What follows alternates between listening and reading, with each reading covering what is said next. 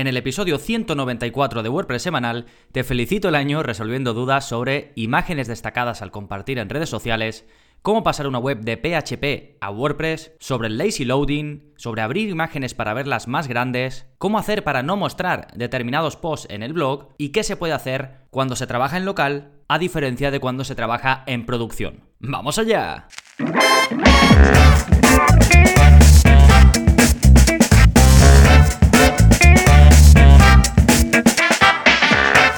Hola, hola, soy Gonzalo de Gonzalo Navarro.es y antes de darte la bienvenida a WordPress semanal quería felicitarte el año y darte las gracias no solo por este último año sino por todos los anteriores y por todo lo que pueda venir. No soy de esos en los que cree que por ser un año nuevo haya que empezar como de la nada, soy más de que cualquier día está bien para cambiar, para mejorar, para empezar algún proyecto nuevo, pero en cualquier caso mentalmente puede ser una buena ayuda, así que animo a todos aquellos que queráis emprender o que simplemente os decidáis a hacer cualquier pequeña mejora que tengáis en mente. Y ahora sí, bien bienvenidos a WordPress Semanal, el podcast en el que aprendes WordPress de principio a fin, porque como siempre os digo a lo largo de estos años, no hay mejor inversión que la de crear y gestionar tu propia web con WordPress. Así que vamos a hacerlo y para ello te voy a responder a varias preguntas que precisamente surgen cuando estamos gestionando una web con WordPress. No sin antes comentarte las novedades que está pasando en gonzalonavarro.es esta semana. En primer lugar, comentaros que tenéis un nuevo vídeo de la zona código, ya sabéis, es ese lugar donde os enseño pues a hacer cambios en vuestra web, ya sea de aspecto o de funcionamiento, pero sin utilizar plugins. Y además la gracia de, de estos vídeos es que no tenéis que ser programadores, no tenéis que saber código, sino simplemente seguir el vídeo. Casi siempre os dejo un trocito de código que podéis copiar, os enseño dónde pegarlo y si tenéis que hacer alguna modificación, pues os enseño cómo hacerla. Y en este caso, os enseño a mostrar un mensaje en todas las entradas que vosotros consideréis antiguas. Por ejemplo, si tenéis un blog en el que, pues no lo sé, después de dos meses los contenidos ya empiezan a estar un poquito desfasados, pues podéis hacer que a partir de dos meses se muestre un mensaje a todos vuestros lectores que diga, este post tiene más de dos meses, así que puede no estar actualizado o lo que queráis poner, ¿no? Incluso si queréis poner un enlace para ir a los posts o a las entradas eh, más recientes, pues también podéis hacerlo, ¿de acuerdo? En otros eh, blogs que tengáis, pues no lo sé, eh, entradas antiguas pues ya se considerarán a partir de un año, de dos años, pues más o menos podéis definir esa, esa fecha y que se muestre el mensaje siempre de forma automática y además con el estilo que queráis, porque también no solo os enseño a configurar este aviso, sino también a darle un aspecto pues que vaya acorde con vuestra imagen corporativa. Todo ello lo hacemos en el vídeo 145, ya sabéis que para poder acceder a ellos tenéis que estar suscritos y ya podréis ver este y el resto de vídeos, así como los cursos, que además acabo de lanzar una renovación completa del curso del el plugin de Yoast. Es uno de los primeros cursos que saqué y ahora está renovado, eh, fíjate, renovado para 2020, que bien suena eso. Ahora empezaremos a ver publicaciones por ahí de las mejores tostadoras del 2020, los mejores tal desde 2020. Bueno, pues este curso de verdad está renovado a la última, a 2020, así que también todos los suscriptores podéis acceder a él y al resto de cursos, más de 40 y pico ya, no sé exactamente cuántos llevo. Todo ello en Gonzalo navarro.es barra cursos. Bien, esas son las novedades en cuanto a contenidos. Vámonos ahora al plugin de la semana, que no es ni más ni menos que el kit de Google. El plugin se llama SiteKit by Google y tendrás un modo oficial de vincular todas las herramientas de Google con tu web. ¿Esto qué quiere decir? Pues que al instalar este plugin no solo vas a poder vincular los servicios más populares como Google Analytics, Search Console o incluso AdSense pues de forma relativamente sencilla, sino que también vas a poder ver, por ejemplo, las estadísticas que se recogen a través de Analytics, las vas a poder ver directamente en tu web, o incluso la puntuación de Page Speed Insights, es decir, la puntuación de velocidad de la que tanto se habla en todos lados, pues también la vas a poder ver directamente desde tu sitio web y estoy seguro de que pues irán eh, añadiendo muchas más mejoras, muchas más funcionalidades. El plugin no lleva mucho tiempo, ya tiene 100.000 instalaciones activas. Seguramente será uno de esos plugins que acabaremos teniendo todos instalados en nuestra web. Sí, de nuevo se llama SiteKit by Google eh, lo tenéis en las notas del programa, un enlace directo a la página del plugin. Recordad que este es el episodio 194 y que podéis acceder a él yendo a gonzalonavarro.es barra 194. Y ahora y así nos vamos con las respuestas de este año nuevo de 2020. Y empezamos con una pregunta de Héctor que va sobre imágenes destacadas al compartir en redes sociales. Me dice, buenos días Gonzalo, aquí de nuevo con dudas. ¿Qué método utilizas para compartir tus posts o entradas de WordPress a redes sociales? He probado con un plugin y no me funcionan del todo bien. Nunca aparece la imagen al momento de compartirse en redes sociales. Un saludo. Bueno, otro saludo para ti, Héctor, y gracias por la pregunta. Y la pongo porque hay veces que esto genera confusión. Por ejemplo, cuando instalamos algún plugin para compartir en redes sociales de forma automática, o cuando utilizamos algún servicio como Buffer, como Metricool, o algún servicio de estos que son muy populares, pues muchas veces pensamos que eso ya va a hacer todo por nosotros, que nos va a poner un título destacado, una descripción y además pues una imagen, ¿no? Bueno, pues esto no corresponde a un plugin de compartir en redes sociales, sino es algo que nosotros tenemos que incluir, ya sea pues utilizando algún plugin o haciéndolo incluso de forma manual. Hay gente que prefiere no instalar ningún plugin del tipo de Yoast o del tipo All-in-One SEO, sino que prefiere pues poner el título meta, la descripción meta a través de código y, la imagen también destacada, que se puede hacer también, ¿eh? Pero bueno, estos plugins pues te dan más opciones, te dan sobre todo un uso amigable de este tipo de cosas. Bueno, lo primero que le recomendé a Héctor es que en la opción de que esto sí que viene con WordPress y no hay que añadir nada extra de imagen destacada, pues que la rellene, porque todas las redes sociales, las principales, están preparadas para recoger esa información, ¿de acuerdo? De todos modos, a veces puede fallar y lo mejor es especificar una imagen, un título y una descripción para que salga en estas redes sociales. Y eso puedes hacerlo, por ejemplo, como ya he comentado, con el plugin eh, de de Yoast, que precisamente acabo de renovar eh, desde cero, así que esa clase del curso, que si no me equivoco es la clase 3, estará 100% actualizada y podéis verla. Aprovecho para comentar que a veces, por ejemplo, intentamos compartir un post, por ejemplo, en Facebook y vemos que o no sale la imagen que queremos o directamente no sale una imagen o lo que sea, ¿no? Entonces, cogemos, nos vamos a nuestra web, nos vamos al plugin de Yoast y cambiamos la imagen y ponemos pues la que realmente queremos que salga. Y luego volvemos a nuestra página de, de, Facebook, vamos a publicar ese mismo contenido y vemos que no nos reconoce la imagen nueva. Esa imagen nueva que hemos puesto eh, no aparece. Y claro, ya aquí ya sí que esto de Yoast no funciona, esto es un rollo, tal, no sé qué, no sé cuánto. Vale, esto es porque ya se había quedado guardada digamos, en la memoria la imagen anterior y entonces hay que borrar, borrar esa memoria, por decirlo de alguna forma, ¿no? Y para ello hay una herramienta que Facebook pone a nuestra disposición, que es el debugger o el depurador, y os dejo el enlace, o podéis buscar si no Facebook Debugger Sharing o algo por el estilo, pero vamos, yo os dejo un enlace directo a la herramienta, en la parte de, de enlaces, por supuesto, y básicamente ponéis la URL que queréis depurar y como que se limpia. Y de esa forma, pues ya sí, sí que se va a recoger la última imagen y el último título y descripción que hayas puesto para compartir en redes sociales. Sí, fantástico. Dejamos la pregunta de Héctor y nos vamos con la de Francisco, que tiene dudas sobre migrar su web de PHP, que la tiene hecha con PHP, a WordPress. Me dice, buenos días, te cuento a ver si me puedes ayudar. Tengo funcionando una web de uso interno, para empresa, que hice en PHP. Utilizo MySQL con tablas de usuarios, propietarios, inmuebles, arrendatarios, y me he decidido a diseñarla en WordPress con Genesis. En este entorno he realizado alguna web simple, pero estoy perdido con el tema de archivos de bases de datos.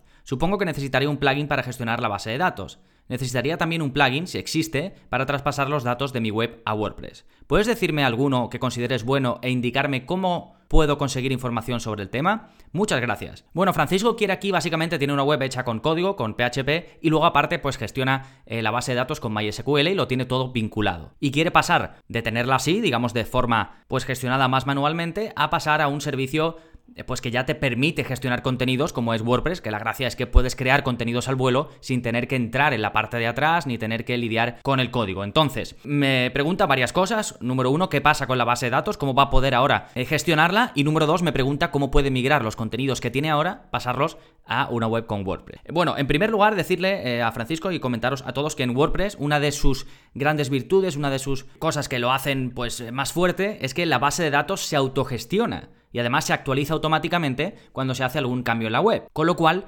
no es necesario ningún plugin ni es necesario nada para gestionar la base de datos. Esto se hace eh, de forma automática, digamos. ¿De acuerdo? Y luego la migración Hombre, ya es más complicado, sobre todo porque habría que ver cómo está hecho todo, el tema de, de, las bases de datos, bueno, pues podría hacerse, ¿no? Y lo que hice fue recomendarle a Francisco el plugin WP All Import, porque ese plugin es el mejor que hay desde mi punto de vista, el que más opciones contempla a la hora de importar contenidos. Y para hacer cositas más avanzadas, como las que me pide Francisco, le dejé también la documentación, porque además estuve charlando con él y él, digamos que se maneja bien y se vale de la documentación de los servicios, como cualquiera que quiere, digamos, ir avanzando en el desarrollo y demás. Así que le pasé la, documentación de eh, WordPress All Import porque ahí te explican más cosas. Y luego me comentó que realmente lo que tenía eh, Francisco eran muchos campos personalizados. Entonces, al final llegamos a la conclusión de que eh, lo ideal era crear primero los campos personalizados que él tenía, así que le dejé un vídeo que es concretamente el 73 de la zona código donde enseño a crear campos personalizados pues de forma manual, ¿de acuerdo? Si no, eh, también tenéis, por supuesto, el curso de Advanced Custom Fields, donde enseño a lidiar con campos personalizados. Bueno, en definitiva, esta pregunta es un poco técnica, pero la incluyo primero para que conozcáis el plugin WP All Import, porque si tenéis que importar cosas, digamos, más complejas o incluso, por ejemplo, importar productos de WooCommerce, eh, para mí es la mejor solución. Es la que más casos contempla, la que te permite hacer más modificaciones avanzadas si lo llegas a necesitar. Y luego para el tema de los campos personalizados, que, pues eso, si venís de una web en el que hay muchas cosas personalizadas, en WordPress también se pueden crear campos personalizados y tenéis dos formas de hacerlo, una un poquito más automática y, visual, que es el plugin Advanced Custom Fields del que tenéis un curso, y otra pues más manual, que también se puede hacer, y que os enseño en el vídeo 73 de la zona código, ¿sí? Bien, vamos ahora con eh, la pregunta de Adolfo, dejamos la de Francisco, que va sobre carga asíncrona de imágenes y cómo hacer que se abran en una ventana emergente. Me dice, buenos días Gonzalo, seguimos poco a poco construyendo la web gracias a tus consejos. A ver si me puedes ayudar con unas dudas. Por un lado, los posts que genero tienen muchas imágenes. Hasta que controle un poco el vídeo es lo que hay. Me gustaría dejar esas imágenes fuera del servidor a fin de no consumir su espacio con imágenes. En principio tenía pensado meterlos en Dropbox, aunque estoy abierto a otras opciones. ¿Algún plugin por donde comenzar a investigar o alguna solución alternativa? Me dice, por otro lado, las imágenes, al ser capturas de pantalla, son grandes, no tanto en tamaño, sino en píxeles, y deben ser grandes para que se puedan ver correctamente, pero claro, eso me genera que los posts no quedan muy bien visualmente hablando. He visto que en algunos sitios, al pulsar sobre una imagen pequeña, esta se hace más grande encima del mismo post, sobre un fondo oscuro y con un aspa para poder cerrarla. Es como si fuese un visor solo para esa imagen, pero no tengo ni idea de cómo lo hacen. ¿Alguna idea de por dónde empezar a investigar? Bueno, fantástico. Aquí eh, me pregunta sobre imágenes. Una, eh, cómo hospedarlas en lugares externos y de hacerlo dónde. También me dice pues si tengo algún consejo a este respecto.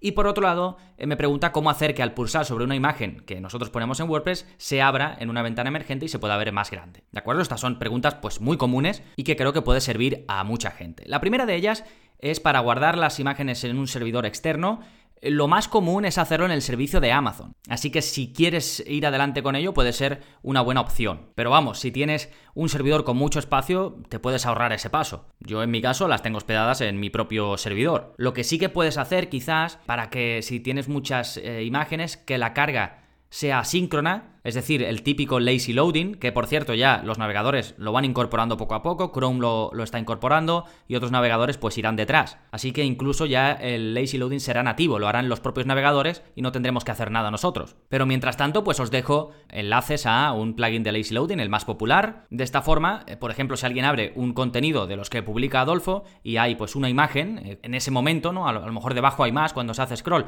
pero en ese momento hay una, pues esa se carga. Pero las siguientes se van a ir cargando conforme el usuario vaya llegando a ellas. ¿De acuerdo? Es lo, que se conoce como el lazy loading. Y por otro lado, lo de abrir imágenes en una ventana emergente, puedes hacerlo con un plugin. Os dejo, bueno, hay varios, ¿no? Pero os dejo uno de los más populares que se llama Simple Lightbox. Lightbox es básicamente esa ventana modal que se abre, eh, digamos, encima de la pantalla, pues se llama Lightbox. Y esto va a hacer que automáticamente cuando tú pongas imágenes van a poder ser clicables y que se abra una ventana modal sobre la página sin que te lleve a otra página distinta, que eso pues para la experiencia de navegación del usuario pues no es lo mejor, ¿no? Sí, perfecto. Y saltamos a otra pregunta eh, de Adolfo que va sobre no mostrar posts determinados en el blog. Me dice, y ya por último, una duda sobre las entradas que realizamos. ¿Cómo se puede hacer para que no aparezcan en la página principal todas las entradas que se publican? La idea es realizar una serie de posts que aborden un problema, pero muchas veces para resolver ese problema me hace falta explicar una serie de técnicas que son válidas para más de un post. Esas entradas con las técnicas necesarias me gustaría que apareciesen aparte, sin mezclarse con los posts principales. Un saludo y muchas gracias. Vale, así para que explicarlo rápidamente, por si no ha quedado claro, lo que quiere Adolfo es que determinadas entradas, que son más técnicas y que complementan a sus entradas principales, quiere excluirlas de la página de blog, ya sea que se tengan en la página de inicio o en una página de blog aparte. ¿Qué recomiendo yo para este caso? Crear una categoría para esas entradas, por ejemplo, llamarlas técnicas o de apoyo, o bueno, o como quieras, ¿no? Y luego se puede hacer por código muy fácilmente, lo cubro en el vídeo 86 de la zona código, excluir esa categoría del blog. De esa forma existirán, estarán, y de hecho si se va a la categoría concreta se podrán ver esas entradas, Por supuesto, se podrá poner links hacia ellas desde cualquier página, pero no aparecerán en la relación de post, normal y corriente, cuando la gente vaya al blog de esa página. ¿De acuerdo? Es, es, bastante sencillo de implementar, simplemente seguís los pasos del vídeo, copiáis y pegáis el código y lo tenéis. ¿eh? De nuevo, el vídeo 86 de la zona código, podéis seguir gonzalonavarro.es barra códigos barra 86 o por supuesto tenéis el enlace en las notas del programa. Genial, dejamos ya las preguntas de Adolfo y nos vamos con la quinta y última de José Manuel, que va sobre qué cosas hacer en local y qué cosas hacer en Me dice, buenas Gonzalo, una pregunta que quería hacerte es la siguiente. Para probar algunas cosas como las del curso de email marketing o el de velocidad, por ejemplo, ¿es necesario que la web esté alojada en un hosting? ¿O en local se pueden hacer? Entiendo que lo suyo es tenerlas en el hosting, pero tengo esta duda. Gracias y un saludo. Bueno, esta duda también me llega eh, bastante, sobre todo para el tema de la seguridad. Y básicamente me dice, pues un poco lo he enfocado esta pregunta a qué cosas podríamos hacer cuando estamos trabajando en local, es decir, tenemos la web en nuestro ordenador, no hay acceso a ella a través de internet, o cuando ya está en producción, que sería pues ya en un hosting y lista para que todo el mundo pueda acceder, ¿no? Pues bueno, para cuestiones de velocidad es necesario tener la web hospedada en un hosting porque si no, no se puede medir. Además, el servidor es tan importante en cuestiones de velocidad que no tendría siquiera sentido. Después, las mejoras, teóricamente, las puedes implementar, puedes aplicar esas mejoras, pues no lo sé, si sigues el curso de velocidad en WordPress o el curso de WPO, que básicamente es el curso de, de cómo optimizar el rendimiento de, tu web, pues como digo, ahí vemos mejoras y cosas que puedes hacer y que podrías hacer en local, pero claro, no puedes después medirlo, no puedes irte a una herramienta de medición y ver el tiempo de carga ni, ni nada. Y luego para el tema del email marketing, que me pregunta concretamente eh, José Manuel, es más cuestión del servicio que vayas a usar que, que la web en sí. Es decir, si vas a usar, no lo sé, el servicio de email marketing, de Active Campaign o el de Mail Relay o el que sea. Pero bueno, eso sí que podrías probarlo y, de hecho si utilizas o local de Flywheel o por ejemplo Desktop Server que vemos en el curso de, de web, webs en local, pues también puedes trabajar con internet en esas webs en local, cosa que ayuda mucho, pues por ejemplo, para este tipo de pruebas, para hacer pruebas de